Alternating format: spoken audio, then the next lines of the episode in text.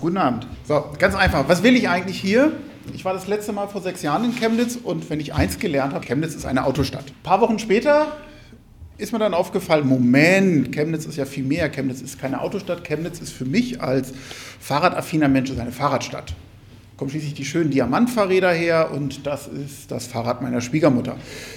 So, das fällt einem dann halt auf, wenn man ein bisschen weiter guckt. Also ich denke, Chemnitz ist nicht unbedingt eine Autostadt obwohl vorhin im Zug, ähm, ich habe ja mal einen Brompton dabei und dann im Abteil, man kommt dann ins Gespräch, ob das ein richtiges Fahrrad ist und so weiter. Und dann wurde mir halt gesagt, ja, ach, in Chemnitz mit dem Radfahren kann man, kann man eigentlich machen, aber die Radwege enden im Nichts. Und ob sie so viel Spaß haben werden, in Chemnitz Fahrrad zu fahren, habe ich gesagt, na, ich wohne in Berlin, haben wir genau das Gleiche. Ähm, die Radwege beginnen und enden im Nichts und man muss sehen, wie man durchkommt. Also auf dem Weg hierher fand ich eigentlich, naja, leider ganz normal, wie es in deutschen Städten so ist. Also, besser leben ohne Auto ist natürlich ein individueller Ansatz.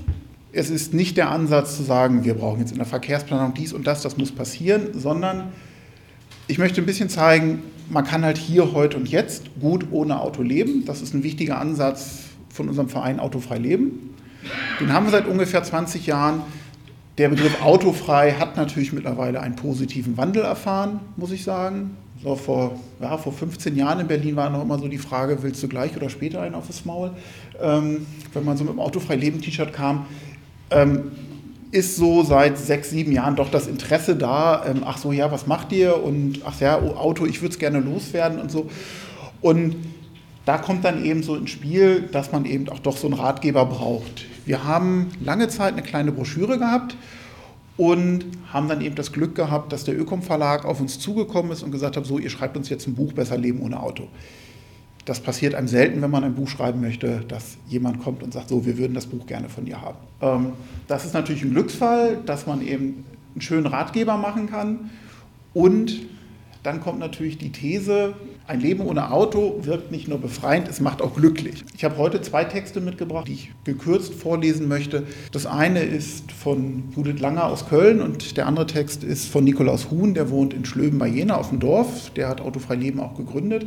Meine autolose Freiheit. Meine Eltern wollten mir den Führerschein nicht bezahlen. So habe ich es immer dargestellt. Aber mein Bruder erinnerte mich kürzlich daran, dass ich dafür doch eine zweite teure Klassenfahrt mitmachen durfte. Ja, das habe ich wohl erfolgreich verdrängt. Aber wie auch immer, ich habe den Führerschein nie wirklich vermisst. Als ich mit 22 einen Mann mit Führerschein heiratete, war das zeitweise natürlich praktisch, denn wir wohnten einige Jahre auf dem Land, sehr abgelegen und wir hatten drei Kinder. Da kann man schon dankbar sein über ein Transportmittel. Jedoch war Geld immer Mangelware. Und die Unterhaltung der Kutsche ist nun mal teuer. Wenn das Gefährt den Dienst versagte, waren wir oft lange Zeit aufgeschmissen. Mein zweiter Mann hatte den Führerschein ebenfalls nie gemacht und wir waren mit einem weiteren Baby nun sechs Personen. Aber ein Auto vermisste niemand. Zu den öffentlichen Verkehrsmitteln war es nun ein Katzensprung und Schulen, Kindergarten, Geschäfte, Ärzte gab es auch in der Nähe. Mein Mann liebte das Fahrradfahren und bastelte leidenschaftlich gerne an den Rädern herum. Die Kinder hatten ihre eigenen Räder bzw. Kindersitz auf unseren Rädern und mein Mann schaffte noch einen Anhänger an, um die Großeinkäufe zu erledigen. Mein Fahrrad war auch immer ein kleiner LKW. Mit zwei Körben ausgerüstet begleitet es mich überall hin. Bei Einkäufen, Arztbesuchen, zum Job, zu Veranstaltungen, mit der Fähre auf die andere Rheinseite und raus in die Natur. Ein Fahrrad zu haben, ist ein kostbares Stück Freiheit. Zu Fuß kommt man nicht schnell so weit und mit dem Auto hängt man in der Großstadt auf dem Stau. Aber mit dem Fahrrad bin ich schnell da, wo ich hin will. Bei fast jedem Wetter, bei Tag oder Nacht. Eine kleine Fahrt durch den bewaldeten Rheinbogen und ich bin wieder geerdet. Das Herz, die Seele lebt auf. Ich machte während einer Umschulung die Erfahrung, dass auch größere Strecken, morgens 10 Kilometer hin, dann nachmittags wieder 10 Kilometer zurück, das kann man mit dem Rad tatsächlich gut bewältigen. Mehr noch, nach dem langen Sitzen in der Schule war es eine Erholung, sich an der frischen Luft zu bewegen. Ich sah auf meinem Weg viele Dinge. Die Natur im Wechsel der Jahreszeiten, den Rhein bei Hoch- und Niedrigwasser, im Herbst die vorziehenden Vogelschwärme, den Monduntergang, den dichten Nebel in der Westhofener Aue und vieles mehr. In den Urlaub nur mit dem Zug. Man kann sich bewegen, aufstehen, etwas essen, umherlaufen, schlafen. Ich liebe es, mit dem Zug zu verreisen. Wie viele Spiele haben wir da gespielt, Bücher gelesen, Musik gehört? Sollen doch die anderen im Stau ihre kostbare Lebenszeit vergeuden? Haben Sie sich mal Gedanken darüber gemacht, wie viel Geld so durch den Auspuff geht?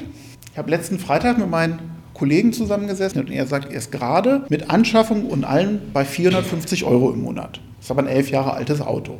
Es ist richtig Geld. Man kann es natürlich auch anders machen. Man kann ohne Auto sparen. Selbst wenn man richtig viel Geld für ein Lastenrad ausgibt, also 2300, dafür kriegt man schon was Anständiges. Okay, ein Fahrradhändler würde sagen, das ist Mittelklasse beim Lastenrad. Ähm, es ist nach oben bekanntlich offen.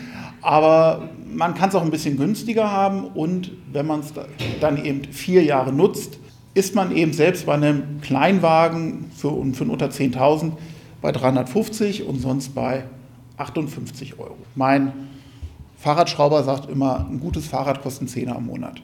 Ist ein großer Unterschied, wird aber häufig nicht gesehen. Das heißt, es bleibt für den Fall der Fälle unheimlich Geld übrig fürs Taxifahren, für die Bahncard, für die Reise in der ersten Klasse. Und dann braucht man auch keine Launch vermissen, wenn man nochmal fliegen will. Was ist wichtig? Bewegung macht uns glücklich. Bewegung ist was ganz Tolles. Bewegung ist etwas, was der Mensch braucht.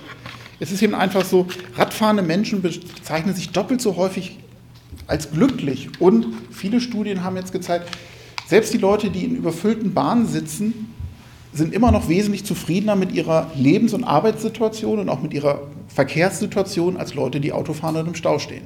Kann man sich fast nicht vorstellen, weil man ja mal denkt, das ist das rollende Wohnzimmer und alle müssen glücklich sein.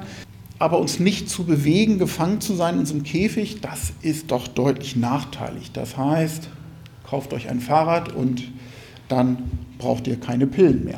Man verliert natürlich auch eine Menge an Fett. Man kann natürlich auch zu Fuß gehen. Man sieht ja viel mehr. Es fällt einem wesentlich mehr auf.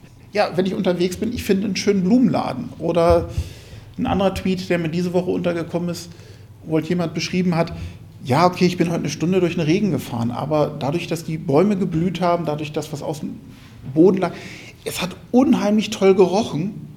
Das erlebt man im Auto nicht. Und es ist nicht nur, dass man mehr hört von seiner Umwelt, sondern man riecht sie auch tatsächlich.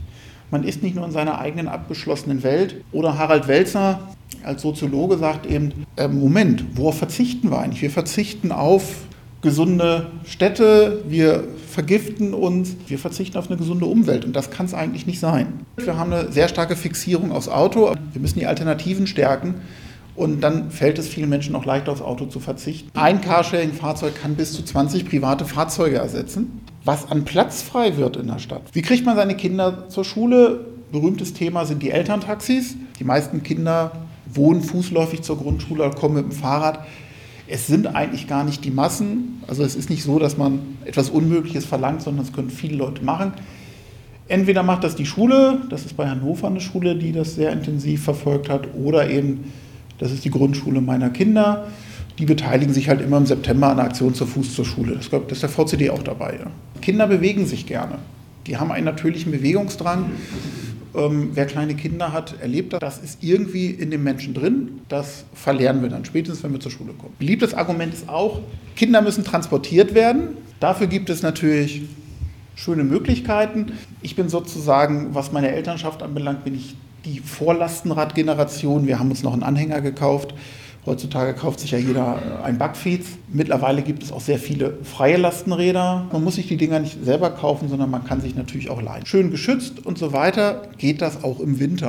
Aber es ist eben ein schönes Bild aus Kopenhagen. Wenn die Infrastruktur da ist, fahren die Leute auf Fahrrad. Pendeln, man kann das Fahrrad mit in die Bahn nehmen. Eine gute Möglichkeit sind Falträder. Das muss nicht unbedingt ein Brompton sein. Es gibt auch preisgünstigere Modelle. Aber man kriegt halt eine ganze Menge mit. Das ist nun wiederum mein Fahrrad als Beispiel. Mit einer Kiste eben voller Material fahre ich halt nach Leipzig auf die Ökofete und bringe da einfach was mit. Es funktioniert. Man kriegt auch was bewegt und gerade die Kombination Fahrrad und Bahn ist sehr schön. Meine Erfahrung ist eben auch, gerade wenn ich in kleinere Städte fahre, okay, von Berlin aus ist alles kleiner, aber ich sag mal so, wo, wo am Wochenende der Bus nur im Stundentakt fährt. Also zum Beispiel nach Göttingen dann bin ich doch ganz froh, wenn ich ein Fahrrad dabei habe, weil ich eben doch problemlos zum Bahnhof komme und nicht wahlweise eine Stunde auf dem Bahnhof sitzen muss, weil der Bus nicht passend fährt von der Jugendherberge. Das ist eigentlich ganz schön. Es gibt natürlich mittlerweile mehr Leihsysteme und es gibt mehr Busse, als man denkt. Häufig halten die Busse auch direkt vor der Tür. Viele Leute wissen das nicht. Also Firmenbesuch auf dem Land, Firmenchef erklärt den Weg, ich komme mit dem Bus, abholen, nee, Bus hält direkt vor der Tür. Echt? So, da haben wir auch die Beispiele drin, oder das Beispiel zum Beispiel von Andrea Herrmann, die am Buch mitgeschrieben hat, die arbeitet auch als Trainerin und wenn sie dann zu irgendwelchen Seminaren fährt, mit Sack und Pack, eben auch ohne Auto, sagt, auch wenn man guckt, es gibt eine Bushaltestelle in der Nähe oder zur Not nimmt man ein Stück Taxi oder sie sagt, mein Gott, ich habe einen Rollkoffer, zwei gesunde Beine, dann laufe ich mal zwei Kilometer.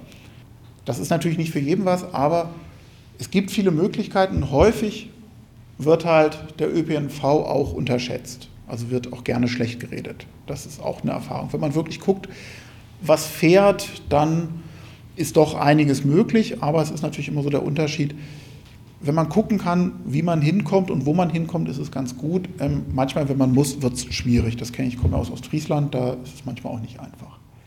Transportieren, ich weiß ja nicht, wie es hier beim IKEA in Chemnitz aussieht, da war ich das letzte Mal 98. Da war der, glaube ich, auch relativ frisch. In Hamburg-Altona hat ein IKEA aufgemacht, mitten in der Stadt. Die haben vier Parkdecks, von denen in der Regel drei leer stehen und die mussten aufgrund des Mobilitätskonzepts die Menschen auch motivieren, ohne Auto zu ihnen zu kommen. Das funktioniert hervorragend. Die verleihen Lastenräder, Lastenanhänger. Man kommt wirklich aus der ersten Etage mit dem Fahrrad mit großem Anhänger, also mit einem großen Anhänger, wo so ein Bett drauf passt. solche riesen Aufzüge haben die dort, fährt man runter, kann sich das drei Stunden kostenfrei ausleihen und fährt nach Hause und bringt es dann wieder zurück. Ähm, auch die klassischen Dreiräder mit Kiste vorne drauf. Ähm, man kann sich kostenlos eine Sackkarre ausleihen, was man gerade braucht. Vor der Tür ist eine Station, dass man ein bisschen was am Fahrrad schrauben kann, dass man ein bisschen Luft drauf geben kann. Auch Möbelhäuser können anders funktionieren.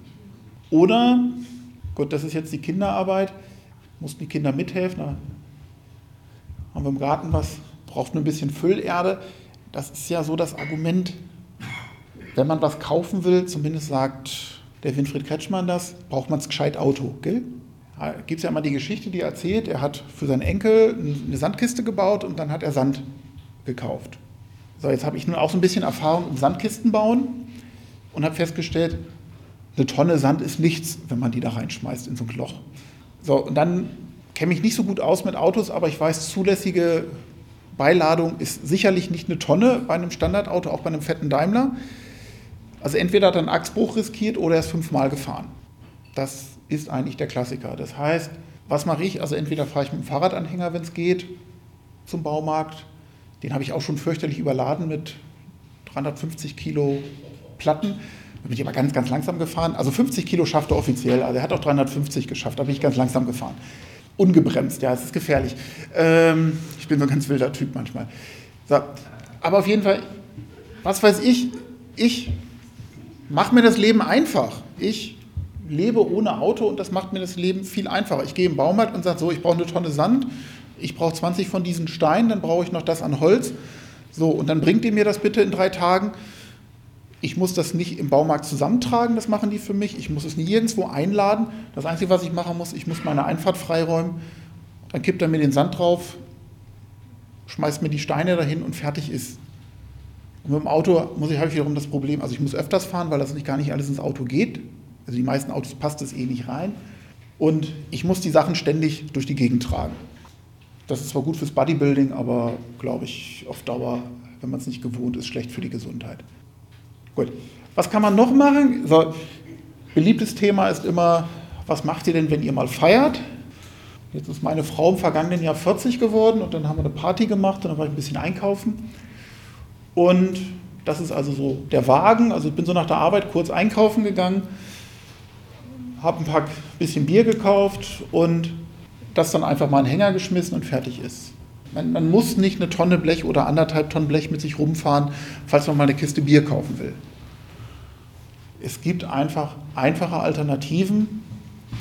Und zumindest in meiner Kindheit haben wir die Bierkisten einfach hinten auf den Gepäckträger geklemmt und haben uns nicht darum gekümmert, dass das Fahrrad wackelt. Da sind wir alle etwas empfindlicher geworden. Wie macht man das nun beruflich?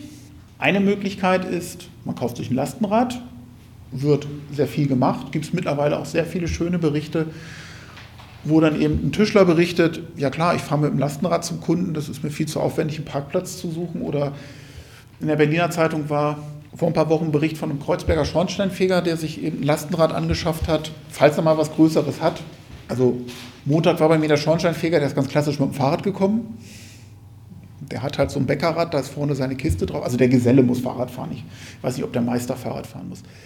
Aber jedenfalls dieser Kreuzberger Schornsteinfeger hat gesagt, ja manchmal hat er die Situation gehabt, er fährt los zum nächsten Kunden, kurft rum und steigt sozusagen 200 Meter wieder aus, weil da der nächste Parkplatz ist und dann läuft er doch wieder einen Kilometer.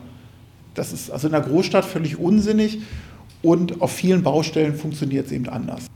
Es gibt unheimlich viele Lösungen. Wer sich dafür interessiert, kann ich auf jeden Fall empfehlen von Arne Behrensen, der hat die Webseite cargobike.jetzt, beschreibt die Sachen unheimlich toll und informiert auch immer über Kaufprämien, nicht Kaufprämien, aber Zuschüsse, die es gibt.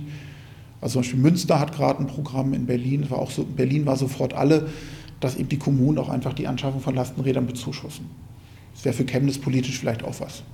Also einfach mal probieren, was rauskommt, wenn man sagt, der Kauf von Lastenrädern für privat wird mit bis zu 2000 Euro bezuschusst.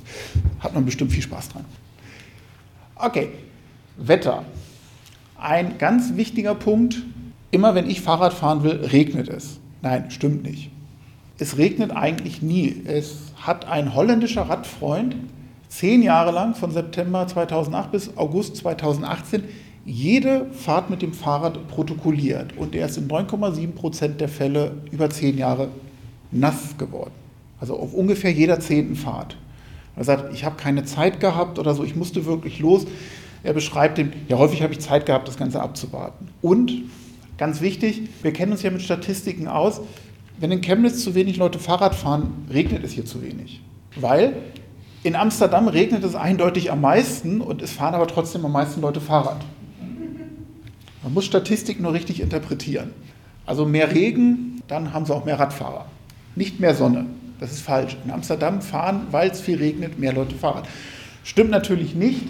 Das Wetter, das hat man an dem Bild aus Kopenhagen gesehen, ist den Leuten völlig egal, wenn die Infrastruktur stimmt.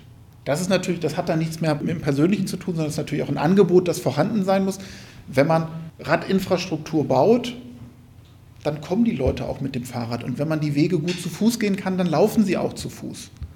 Es ist eben nicht so, dass 90 Prozent der Menschen sich im Auto fortbewegen, sondern es ist in vielen Innenstadtbereichen ganz um, also fast umgekehrt. Und trotzdem ist die Orientierung eine ganz andere. Das heißt, da braucht man natürlich auch als Mensch, der sich im Umweltverbund fortbewegt, auch ein gewisses Bewusstsein. Also ich versuche es immer in Berlin so zu vertreten, wir sind die Mehrheit. Was ist daran demokratisch, wenn 20 Prozent Autofahrer 90 Prozent des Etats bekommen? Also Wetter ist kein Argument. Und ich habe zum Beispiel so schön einen Freund in Köln, der hat irgendwann gesagt, ich habe mir kein neues Regenzeug mehr gekauft, es regnet so wenig, dann werde ich halt mal nass. Fertig.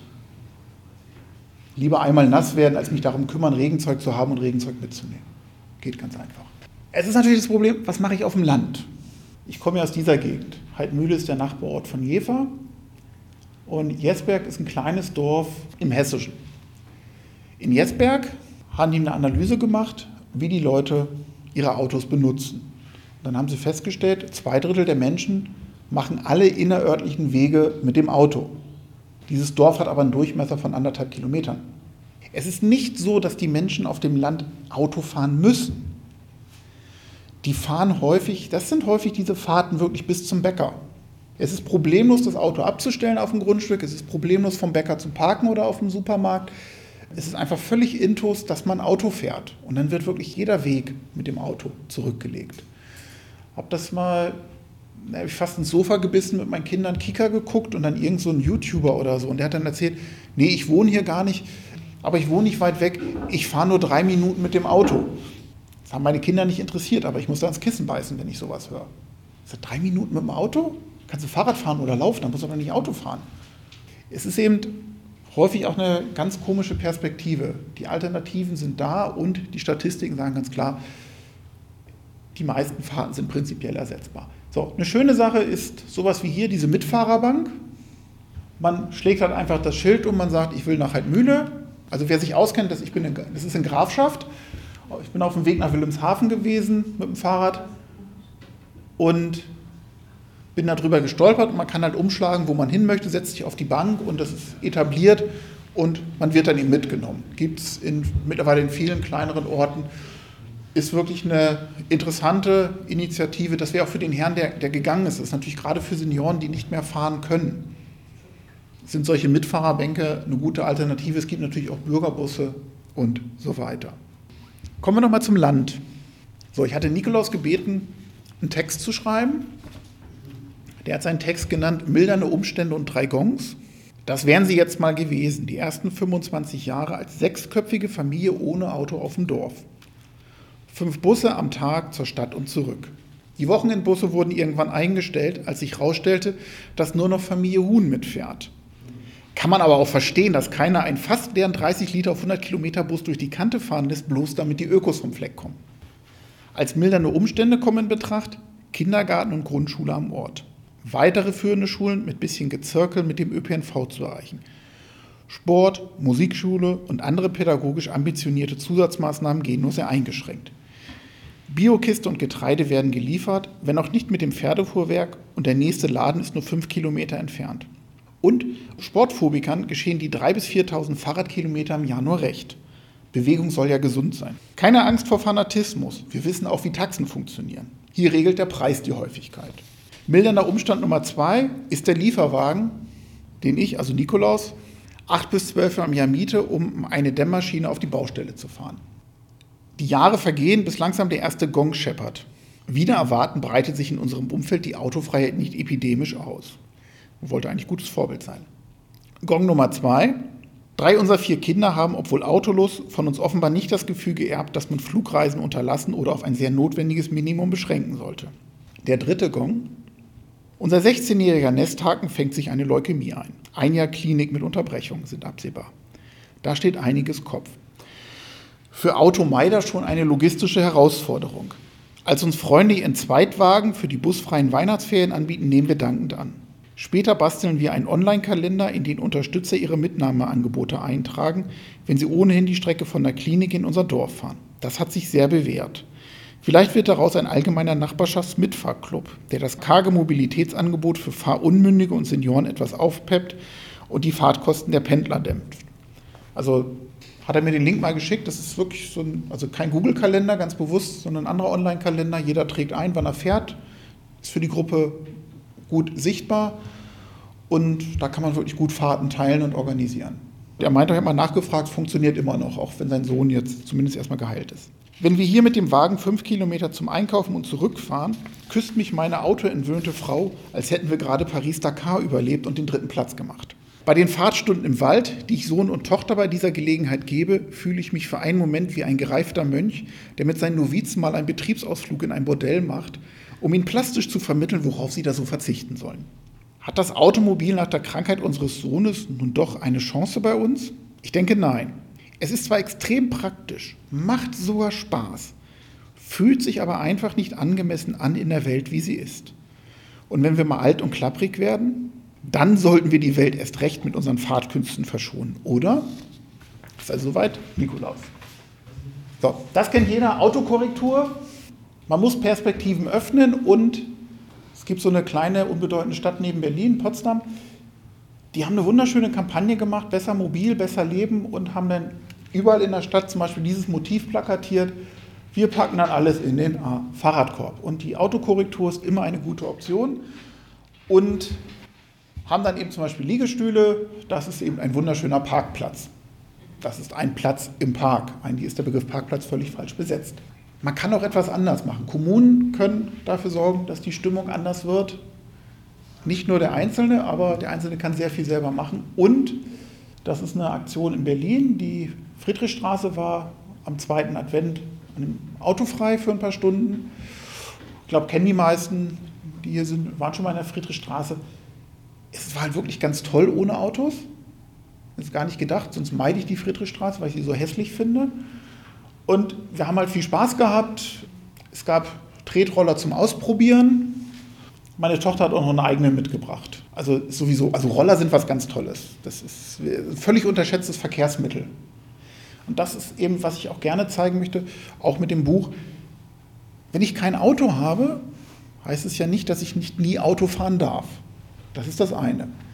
Aber wenn ich das Geld nicht für ein Auto rausschmeiße, kann ich mir einen schönen Hänger kaufen, kann ich meiner Tochter einen schönen Roller kaufen. Macht einen wahnsinnigen Spaß, nutzt sie unheimlich gerne. Es gibt eben da auch ganz andere Möglichkeiten. Grundsätzlich ist das E-Bike eine gute Sache, weil es sozusagen im Gegensatz, ich mal, zum Elektroauto das Verhältnis zum, zur Masse, die erstmal grundsätzlich bewegt wird, zur Fleischmasse, die bewegt wird, wesentlich besser ist. Es ist also erstmal ökologisch ein gewisser Vorteil. Zu E-Bikes ist zu sagen, dass man sehr aufpassen muss, was man sich kauft. Wir haben lange diskutiert, ob wir ein E-Bike-Kapitel mit aufnehmen oder nicht, aber das, das wäre ein extra Buch geworden. Eben einfach aus dem Grund, weil ich hatte mit ihm vom, vom Radio schon von, viele Menschen sitzen falsch auf dem Fahrrad, also deswegen haben wir ein Ergonomie-Kapitel drin oder einen Absatz. Und dann habe ich ihm mit der Juliane Neuss, die hat für den ADFC lange Zeit die Techniktipps in der Radwelt gemacht, lange telefoniert und hin und her gemailt auch. Und die sagt eben zum Beispiel, wenn die Leute das gleiche Geld, was sie für ein Elektrofahrrad ausgeben, in ein normales Fahrrad investieren würden, würden sie ein leichtgängiges, gutes Fahrrad bekommen, das wenig wiegt und das gut rollt. Das heißt, der Elektromotor täuscht teilweise über eine mangelnde Qualität hinweg und er hebt ja nicht auf, dass ich gegebenenfalls auf dem Fahrrad falsch sitze. Das heißt, dass mir auch auf dem E-Bike können mir, wenn ich falsch sitze, die Hände einschlafen oder der Rücken wehtun oder ich kriege Knieschmerzen. Das ist also erstmal, man kann aber da erstmal was Falsches verkaufen. Ähm, Elektroräder sind problematisch insofern, weil sie häufig ein höheres Gewicht mitbringen. Das heißt, wenn ich sie im ÖPNV mitnehmen möchte und vielleicht doch mal der Fahrstuhl ausfällt, das soll ja vorkommen. Ansonsten sind sie natürlich, sage ich mal, im gebirgigen Gebiet, wenn ich meine Reichweite verlängern will, ist es eine gute Alternative. Aber so wie ich das sehe, auch im Umfeld meiner Eltern, die sind Mitte 70, wo sich viele Leute ein Elektrofahrrad gekauft haben, also häufig dann trotzdem, haben viel Geld ausgegeben, sind aber trotzdem Einwegfahrräder, die fahren mal den Einweg vom Laden bis nach Hause. Ähm, es wird häufig als Status, also zumindest aus Friesland häufig als Statussymbol auch gekauft und wird gar nicht so viel genutzt und ist unverhältnismäßig teuer. Also ich bin da ein bisschen skeptisch, ähm, aber ich sag mal bewusst eingesetzt und wirklich nachgedacht, was möchte ich damit jetzt erreichen, ist das wirklich wunderbar. Also natürlich hat es Vorteile, aber ich bin da sozusagen aus der, aus der Radfahrersicht bin ich da ein bisschen skeptisch, weil ich eben auch schon so die Erfahrung habe, ist nur lange her, aber es war im Studium, da ist mir mein Tourenrad geklaut worden in Greifswald. Greifswald ist so eine Fahrraddiebstahlshochburg und dann habe ich mir halt ein neues gekauft und habe damals 1500 Mark fürs Fahrrad ausgegeben. Also es war 94 oder so und haben alle gesagt, du bist doch bekloppt, so viel Geld für ein Fahrrad auszugeben aber wollten natürlich alle mal Probe fahren. Und dann habe ich sie nicht wieder runtergekriegt. Weil einfach, es, es rollt halt gut. Also das, das, ist halt das, also das ist meine Sorge, dass sozusagen ein E-Bike kann häufig das falsche Fahrrad nur mit Elektroantrieb sein. Wenn es das richtige Fahrrad ist, wenn es richtig eingestellt ist, wenn es auf die Person passt, ist das super. Dann ist es eine, eine wunderbare Ergänzung. Aber man darf sich nicht dem Irrtum hinnehmen, dass man also keine eingeschlafenen Hände hat, keine Rückenschmerzen und so weiter. Das hat was mit falschem Sitzen zu tun und das kann ich auf dem Elektrofahrrad genauso. Wenn ich mir den Handel angucke, also für das Buch, ich war ja auch intensiv dann auf den Fahrradmessen, die in Berlin waren, ist es natürlich, E-Bikes sind teurer, dadurch ist die Spanne ein bisschen größer, das heißt, der Handel verkauft sie auch gerne. Also die, die Vorteile sehe ich auch, aber es ist klar, also wenn man eben sozusagen körperliche Beeinträchtigungen hat oder wenn man sehr schwitzt oder wenn der Weg sehr weit ist oder die Berge sehr hoch, ähm, dann ist es ganz toll. Also bei mir aus dem Abi-Jahrgang hat er jemand erzählt, der wohnt in Göttingen, da geht es manchmal auch ganz schön hoch und er hat gesagt, mein Gott, ich kann mir doch nicht mit Mitte 40 ein Elektrofahrrad kaufen, ich bin doch kein Rentner.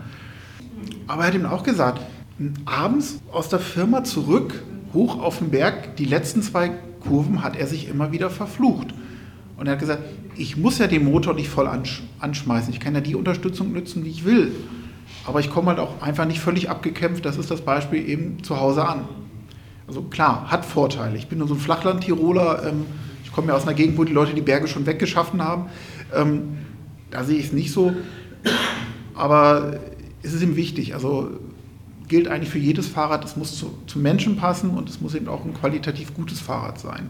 Und meine Sorge ist eben wirklich, dass der Elektromotor dann über viele Probleme, die das Rad mit sich bringt, auch erstmal hinwegtäuscht.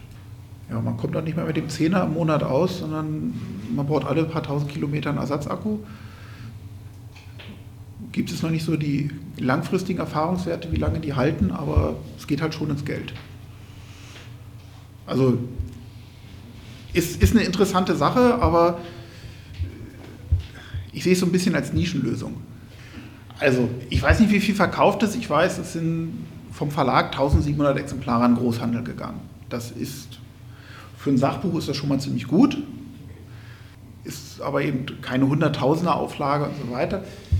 Ähm, ist auch bisher ganz gut besprochen worden. Okay, an wen richtet sich das? Auf, auf der Berliner Fahrradschau hätte ich letztes Jahr eben auch 50 Stück an den Vertriebschef von Velo Punta, die machen halt, die vertreiben die Bullets in Deutschland, verkaufen können, weil er zum Beispiel für den ist es eben, da kommen die Leute in den Laden und haben unheimlichen Beratungsbedarf, kaufe ich mir jetzt ein Lastenrad oder nicht. Und das sind halt Leute, die zweifeln, die halt sagen, eigentlich, wir möchten nicht so viel Auto fahren und ich brauche gute Tipps, wie ich das anders machen kann. Es richtet sich, glaube ich, nicht an die überzeugten Autofahrer. Das ist genauso, man verkauft keine Diätbücher an überzeugte Konditoren. Das ist klar. Also es ist natürlich, ein Ratgeber kann sich nur an Menschen richten, die auch wirklich einen Rat haben wollen. Ich hoffe natürlich, es ist ja so aufgebaut, auch mit, einem, mit einer Einleitung, wo ich nochmal viele gute Gründe aufgeschrieben habe, also sowohl persönliche als auch ökonomische und ökologische, dass man auch Leute zum Nachdenken bringt. Aber es ist leider so, dass das versuchen wir ja aufzubrechen, dass das Auto doch sehr fest in den Köpfen verankert ist. Obwohl die Menschen, die sich im Umweltverbund fortbewegen, wirklich die Mehrheit sind. Also da lohnt sich natürlich auf jeden Fall der Blick nach Leipzig mit dem Fußver also die erste deutsche Großstadt mit dem Fußverkehrsbeauftragten. Ähm, ist, ist eine sehr interessante Sache, mit dem waren wir auch schon unterwegs, ähm, dass eben auch eine Verwaltung einen anderen Blick braucht. Das, das ist, glaube ich, ganz wichtig. Und das ist natürlich sozusagen, wenn man jetzt auch sozusagen hier im Zusammenhang VCD, ADFC ist, man muss natürlich auch sozusagen dieses Narrativ schaffen, sozusagen, dass es Spaß macht, dass es schön ist, dass es aber auch gut geht, sich anders zu bewegen in der Stadt. Also ich finde, es ist mir aufgefallen, als ich bin ja am Busbahnhof vorbeigekommen, als ich hierher gefahren bin, habe auch überlegt, das wäre auch eine Idee. Ich bin gar nicht auf die, also erstens, ich bin gar nicht auf die Idee gekommen zu gucken, ob der Flixbus hierher fährt. Also ich habe den nicht auf dem Schirm. Ähm, direkt zur Abfahrt von Berlin direkt. Ja, das können wir vorstellen, ja. Die Autobahn ist gut ausgebaut, glaube ich. Ähm, anders als die Bahnstrecke. Busverkehr ist eine interessante und kostengünstige Alternative. Also es gibt viele Menschen, die sind sehr preissensibel. Das hat man zum Beispiel gesehen an diesem Erfolg des schönen Wochenendtickets. Das gibt es immer noch. Zwar ist es nicht mehr günstig, aber als es abartig günstig war, habe ich wirklich Leute gehabt, die sind von Greifswald nach München gefahren und das an einem Wochenende. Nur weil es geht. Also ich finde es eine gute Alternative, weil wir natürlich, wir haben nicht überall hin umsteigefreie Bahnverbindungen. Also mir wäre es lieber zum Beispiel, wenn zwischen Rostock und Chemnitz wieder ein Interregio fahren würde. Dass man halt über den Knoten Berlin kommt, dass man aber auch gut an die Ostsee kommt. Ich habe in Greifswald studiert, ähm, auch nach Greifswald hin fährt mittlerweile fast kein Fernverkehr mehr. Es ist, es ist, es ist eine Katastrophe, dass also so wirklich touristisch wichtige Regionen eigentlich vom Fernverkehr abgehängt sind. Und da können natürlich, die Busse können in diese Lücke reingehen. Der Nachteil ist natürlich, wenn ich für 5 Euro nach Berlin fahre, weiß ich, oder für 9 weiß ich, dass der Busfahrer nicht vernünftig bezahlt werden kann. Das ist eine Tatsache. Und es ist natürlich, der Wettbewerb ist nicht ganz fair, weil natürlich sozusagen die Eisenbahnverkehrsunternehmen, egal wer jetzt fährt, die müssen natürlich Trassengebühren bezahlen, die Busse zahlen keine Gebühren für die Straßennutzung. Also der Wettbewerb ist nicht ganz, es ist aber eine interessante Ergänzung, aber man muss ganz klar sagen, die Busse können kein Massenmarkt werden. Das funktioniert allein von der Menge her nicht. Das heißt also, wenn ich jetzt stündlich ein ICE habe zwischen Berlin und Leipzig, da passen 600 bis 800 Leute jeweils rein. Wenn ich die in Busse stecken will, klappt das gar nicht. Das ist immer die Frage, wo die Leute hin, hinfahren wollen. Also meine Erfahrung ist es zum Beispiel, was relativ gut funktioniert. Wir waren jetzt in den Winterferien, waren wir in Österreich. Der Zug fährt bis nach Schladming und da muss man halt noch hochkommen in die Ramsau. Und das ist halt schlicht und ergreifend, ich frage potenzielle Gastgeber, holt ihr uns ab? Wir kommen mit dem Zug, holt ihr uns ab? Die haben halt auch gesagt, ja klar, kommt vorbei, wir fahren euch auch mal zwischendurch wohin oder ihr könnt euch das Auto ausleihen. Das ist natürlich so das eine. Und es gibt natürlich zum Beispiel, wenn wir jetzt gerade bei den Alpen sind, also es gibt einerseits Gast, also die Gemeinschaft Autofreier Schweizer Tourismusorte. Dann gibt es zum Beispiel die Alpine Pearls, also Berchtesgaden gehört zum Beispiel dazu, wo man eben mit der Kurkarte eine Garantie bekommt, dass man auch durch die Gegend fahren kann. Also es gibt eben auch Tourismusorte, die gezielt versuchen, dass weniger Gäste mit dem Auto kommen. Und zum Beispiel ein Freund von mir, der hat bis zum Herbst eine Bahnagentur gehabt und der hat zum Beispiel ist nach Meran gefahren und hat, ist natürlich so ein Fuchser und hat sich dann eben die Kurkarte vorher schicken lassen, weil dann konnte das letzte Stück mit der Seilbahn schon kostenlos fahren. Oder eben, wenn man hier weiter, nach Bad Schandau gibt es irgendeine Kleinbahn oder so, die kann man auch, man kann die Busse fahren in dem Bereich, ähm, so VVO, glaube ich, Verkehrsverbot Oberelbe oder so. Kann dann auch diese Schmalspurbahn fahren oder so. Und er sagt, es ist total bescheuert. Die Leute fahren mit dem Auto dahin, bezahlen das Geld für die Schmalspurbahn, den Parkplatz und fahren dann wieder zurück. Also es gibt viele Tourismusorte, wo dann eben mit der Kurkarte vieles drin ist, also auch der öffentliche Verkehr. Also zum Beispiel im Schwarzwald ist es die Konuskarte, wo das möglich ist. Ähm, Im Weser-Ems-Gebiet gibt es den Urlauberbus, da bezahlt man dann mit Kurkarte, okay, jetzt war, hat man bei 1 Euro angefangen, pro Strecke zahlt man jetzt noch 2 Euro pro Strecke, aber man kann dann eben wirklich von Oldenburg nach Emden fahren mit dem Weser-Ems-Bus, ähm, egal wie oft man umsteigt. Also, es gibt da durchaus attraktive Angebote. Es gibt also auch Gastgeberverbände, die sich zusammengeschlossen haben, Tourismusorte, die es auch wirklich wollen. Ähm, man muss ein bisschen gezielt nachfragen. Das ist halt kein, kein Mainstream-Angebot, aber ich sage mal, ein guter Gastgeber holt einen auch von der Bahn ab. Wir haben uns natürlich auch damit beschäftigt, wie man sozusagen Routinen überwindet. Das ist natürlich, es ist relativ schwierig. Also wir, wir brauchen, also als Menschen, wir brauchen im Alltag, wir brauchen Routinen. Sonst, also wenn wir über jeden Schritt, den wir machen, nachdenken, ähm, nehme ich das Fahrrad, nehme ich den Bus, nehme ich das Auto. Das, ich nehme automatisch das Fahrrad. Ich fahre auch gewisse Wege automatisch. Das ist mir, genau, das ist mir diese Woche passiert, weil das Fahrrad war in der Werkstatt oder ich musste es zur Werkstatt bringen. Ich bin aber automatisch den Weg nach Hause gefahren. Also wir sind natürlich eingefahren in unseren Routinen. Das muss uns klar sein. Das heißt, wir müssen Schritte einbauen, das Ganze zu durchbrechen. Das eine ist natürlich positive Erlebnisse schaffen. Das heißt zum Beispiel jemand, der gerne Auto fährt, zum Beispiel den schöneren Weg durch den Park zeigen. Also wie, wie kann ich das angenehmer verbringen. Auch gar nicht immer gleich die ganz dicken Bretter bohren, so gleich mit Autofreiheit kommen und abschaffen, sondern so mal ein bisschen weniger, weil du merkst auch, was du an Geld sparst. Das ist auch so eine Sache. Viele Leute merken auch, dass sie ein bisschen fitter werden. Und dann gibt es natürlich so die Methoden, dass man eben einfach sagt, okay, der Autoschlüssel steckt nicht in der Manteltasche, sondern der Autoschlüssel hängt irgendwo oben am Haken, wo ich mich strecken muss. Dass ich den bewusst mitnehme ich parke das Auto nicht vor der Tür. Also man kann natürlich auch sagen, so, so kleine Tipps, wenn du sagst, also und übers Portemonnaie, also über, schreib dir einfach mal auf, wie oft tankst du, wie viel Geld gibst du aus. Also wir haben ja zum Beispiel auch so einen Mobilitätskostenrechner, wo man dann wirklich mal versucht, alle Kosten zu erfassen, die so ein Auto mit sich bringt. Aber wichtig sind eben auch die persönlichen Vorteile. Also wenn man sich mehr bewegt, man fühlt sich besser, das ist einfach eine Tatsache. Wir fühlen uns auch alle im Frühjahr besser, wenn wir aus den stickigen Wohnungen wieder rauskommen können. Es liegt einfach in unserer Natur. Das ist eben ganz wichtig. Also wenn zum Beispiel jemand sagt, okay, ich fahre jetzt eine Woche nicht Auto, ich muss nicht tanken, das heißt, dann kann man die 60, 70 Euro, die man vielleicht sonst an der Tankstelle lässt, dann geh dafür schön essen. Belohne dich. Fahr in irgendeinen Wellness-Tempel, gibt es bestimmt genug in der Umgebung. Aber ich habe gerade gelernt, dass meine Große macht im September Klassenfahrt nach Mittweida oder so. Sieht, sieht auch ganz schön aus. Ich mal wundern, wo man alles hinfahren kann. Was natürlich Mittweida ist von Berlin aus mittlerweile sehr weit entfernt.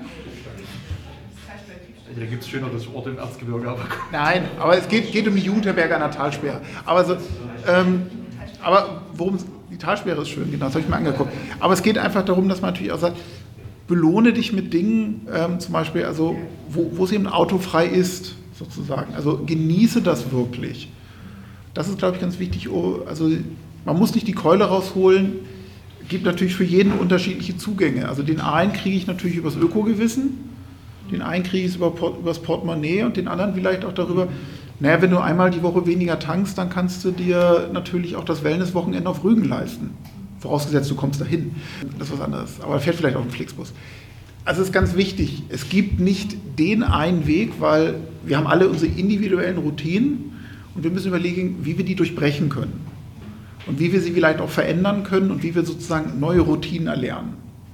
Das ist ganz wichtig. Das heißt also, man wird nicht von einem Tag auf den anderen wird man autofrei oder lebt besser ohne Auto, sondern es ist natürlich ein Schritt, weil man natürlich an vieles gewohnt ist und viele Abläufe so sind, man ist irgendwo hingezogen Vielleicht muss man sogar umziehen, vielleicht muss man auch die Arbeit mal wechseln oder so oder sich überlegen, wie man das anders macht.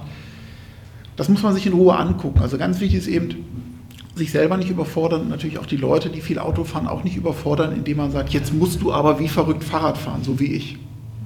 Sondern gangbare Wege. Es ist halt immer nicht immer das dickste Brett aussuchen, sondern wo, wo ist die Schwachstelle, wo kann ich ran, was machen die Leute gerne. Gehen die, eigentlich, gehen die gerne spazieren und sagen, okay, komm, wir gehen jetzt mal, wir spazieren mal in die Stadt, ich habe einen schönen Weg. Das ist so. Ähm, was Nettes aussuchen. Also irgendwas, was Spaß macht, was Schönes. Oder ich zeige dir mal, hier kommst du mit dem Auto nicht hin, hier kommst du gar nicht lang. Das ist eben wirklich toll. Oder eben eine Wanderung, die eben nicht im Kreis gehen muss, sondern wo wir sagen, wir fahren hier hin, gehen über den Berg und fahren auf der anderen Seite mit dem Bus wieder zurück. Das ist schwierig. Also ich kenne in Berlin auch Leute, die sich gerne Lastenrad gekauft hätten, aber es nicht sicher unterstellen können und es deswegen nicht gemacht haben. Das sind hochwertige Fahrräder. Gibt halt entweder die Möglichkeit, man guckt, ob man in der Nachbarschaft einen Hinterhof hat, wo man es gut abstellen kann, auch gut anschließen kann, ob man damit jemanden Deal finden kann. Das andere ist, es gibt wunderschöne Fahrradgaragen, da kann man auch mal mit dem Vermieter reden das ist aber nicht ganz billig, das ist eher so eine längere Anschaffung. Ähm, Gibt es durchaus Möglichkeiten. Das andere ist natürlich eigentlich, sind so gemeinschaftliche Lastenräder eine ganz tolle Sache, die dann auch einen guten Unterstand haben. Aber ist natürlich auch wieder eine Forderung an Vermieter, an Politik. Ausprobieren ist was ganz Wichtiges, bevor man so eine Entscheidung fällt. Also eben auch, was gefällt einem dreirädrig, einspurig und so weiter. Dieses, dieses Ausprobieren, das fällt mir noch zu deiner Frage ein. Das hat jetzt ein Freund aus Österreich, der Erik Erik Koscher, kennt ihr vielleicht auch vom VCD. Der hat hier Rad 3 in Leipzig mitgegründet, hat natürlich jetzt in, in Dornbirn hat er auch einen Fahrradladen eröffnet. Aber er hat eben ein Bild gepostet von einem glücklichen Handwerker auf dem Lastenrad, also ein ganz normales Backfiets. Und der wollte eigentlich mit dem Auto in die Werkstatt fahren, um noch eine Tischkreissäge oder eine Kreissäge zu holen. Und den hat er aufs Lastenrad gesetzt. Muss nicht Auto fahren, komm, du wohnst doch hier. Und er hat ihm geschrieben, dieser Mann ist total glücklich, sozusagen, war total begeistert. Das erste Mal Lastenrad gefahren wie toll und wie einfach das geht. Also es ist halt immer so, schaffe Gelegenheiten, das auszuprobieren. Sich nur was vorzustellen, dann wird es nicht schön, dann, dann, dann, kommen die Probleme wieder hoch. Aber wenn man, wenn man etwas ausprobiert, unverbindlich, genau, wenn man es erleben kann, dann ist es eben, dann, dann macht es auch Spaß. Also es ist halt wirklich so, mit Moral und so weiter ist es nicht. Aber setzt die Leute aufs Fahrrad, geh mit ihnen schön spazieren, dann sehen sie halt einfach, was sie dann erleben können. Ja, das war der Vortrag mit Diskussionsteil dem wir im Umweltzentrum beigewohnt haben. Und wir haben uns natürlich das Buch nochmal zu Gemüte geführt, es gemeinsam gelesen bzw. uns damit befasst. Dabei ist uns einiges so aufgefallen. Im Großen und Ganzen ein positives Buch auf jeden Fall, würde ich sagen. Es gibt viele Checklisten zum Wandern oder was nehme ich mit in mein Radgepäck rein? Was muss man beim Fahrradkauf beispielsweise auch beachten? Gibt ein sehr schönes Kapitel beispielsweise über Fahrradergonomie. Dann finde ich persönlich den Tonfall auch schön konstruktiv. An der Stelle muss ich vielleicht sagen, dass der Titel ein bisschen irreführend ist. Besser leben ohne Auto heißt er ja ja, es, ist, es klingt erstmal nach Verzicht. Ne? Verzicht. Aber man hat ja so gehört in dem, im Vortrag oder auch in dem Buch, wird eigentlich immer wieder gesagt, ähm, wo man überhaupt erstmal ein bisschen einsparen kann. Also nicht komplett verzichten, sondern vielleicht so schrittweise auch sich mal fragen, welche Strecken kann man ohne Auto vielleicht absolvieren. Ja, aber einiges ist da auch nur angerissen. Ja. Ich glaube, sein äh, Grund Gedanke war so, nicht mit eigenem Auto leben, sondern auch so Carsharing-Projekte werden vorgestellt oder andere Möglichkeiten über Mitfahrbanken, sich mit anderen ins Autofahren reinzuteilen. Mhm. Genau, genau, genau. Ja, aber das Buch hat insgesamt nur 114 Seiten. Das fand ich relativ wenig für den Preis von 14 Euro. Vieles kann dabei auch dann nur angerissen werden. Ja, zum Beispiel das Thema Elektromobilität kommt im Buch selbst wenig vor, eigentlich. Aber dazu hat er ja auch im, im Vortrag und in der Diskussion ein bisschen was erzählt, dass man sich dann lieber ein anständiges Fahrrad kaufen sollte, was gut rollt. Ja, oder einiges ist dann vielleicht auch schwer umsetzbar. Zumindest kann man das nicht sofort in seinem Alltag umsetzen, wie zum Beispiel solche Genossenschaftsläden auf dem Land. Das ist eher so ein langfristiges Ziel vielleicht, um Wege auch zu reduzieren. Mir ist noch aufgefallen, dass er viele konkrete, praktische Hinweise gibt. Ähm, also man kann auch wieder mit anfangen, es ist nicht nur Theorie. Genau, also ein richtiger guter Ratgeber. Ratgeber. Also jetzt keine hochtrabend wissenschaftliche Fachliteratur, wie gesagt, eher so ein Sachbuch. Viele schöne, anregende Bilder auch drin, aber jetzt nicht nur so Sonnenschein. Ne? Wir haben auch ein paar Leute in äh, Regenkleidung tatsächlich gesehen. Also es ist nicht so wie so ein äh, Reiseführer, wo man nur die Sonnenseiten sieht, sondern einfach auch, wie man gut ausgerüstet ist beim Fahrradfahren. Und ich glaube, das ist auch das Wichtigste, ne? gute Kleidung zu haben, um dass es auch trotzdem Spaß macht, bei jedem Wetter unterwegs zu sein. Genau. Und wir schauen mal ein bisschen in das Buch rein. Da sehen wir im Inhaltsverzeichnis im ersten Kapitel, warum Sie ohne Auto besser leben. Oder mit weniger Auto vielleicht. Ja, Studien belegen, dass Menschen, die täglich zu Fuß gehen oder mit dem Rad fahren, glücklicher sind als andere. Bei Fußgängern scheint sogar die Zufriedenheit mit der Länge des Weges zu steigen. Zu Fuß oder mit dem Fahrrad unterwegs zu sein, macht unabhängig und eröffnet ganz neue Blickwinkel. Man kann seine Route selbst wählen, eine Fahrt durch Parks, Wälder, an Flüssen entlang, durch Wiesen oder Felder. Das macht gute Laune und man erlebt die Jahreszeiten und die Natur viel intensiver. Mit geringerer Geschwindigkeit wird der Raum größer und bietet Platz für Entdeckungen und Genuss. Man sieht Blumen und Wildkräuter, kann sie vielleicht sogar riechen, sieht Vögel, findet vierblättrige Kleeblätter, ganz freies Obst am Wegrand kann man ernten und nicht zuletzt macht man auch nette Begegnungen. Nach einem langen Arbeitstag im Büro ist ein Spaziergang eher eine Wohltat für die Seele. Beim Fahren mit öffentlichen Verkehrsmitteln kann man die Gedanken abschweifen lassen, Musik hören und muss sich nicht konzentrieren. Die Auswirkung der Entschleunigung auf den Körper ist erstaunlich. Glückshormone, die nach 30 bis 40 Minuten Bewegung ausgeschüttet werden, können sogar depressiven Zuständen und anderen psychischen Problemen entgegenwirken. Ja, das mit den vierblättrigen Kleeblättern, das habe ich so beim Laufen noch nicht gefunden. Was ich aber bemerkt habe, das mit dem zu Fuß gehen, das regt tatsächlich diese soziale Komponente noch ein bisschen an. Du musst einfach nur mal ähm, an einem Sonntag über einen Kassberg laufen. Ja, du siehst ständig irgendwelche Leute, die du kennst, kommst dann vielleicht sogar mal ins Gespräch. Ähm, aber wenn du mit einem Auto oder vielleicht sogar mit dem Fahrrad an dem vorbeifährst, dann ist ja maximal irgendwie ein Hallo oder ein Hupen drin. Ne?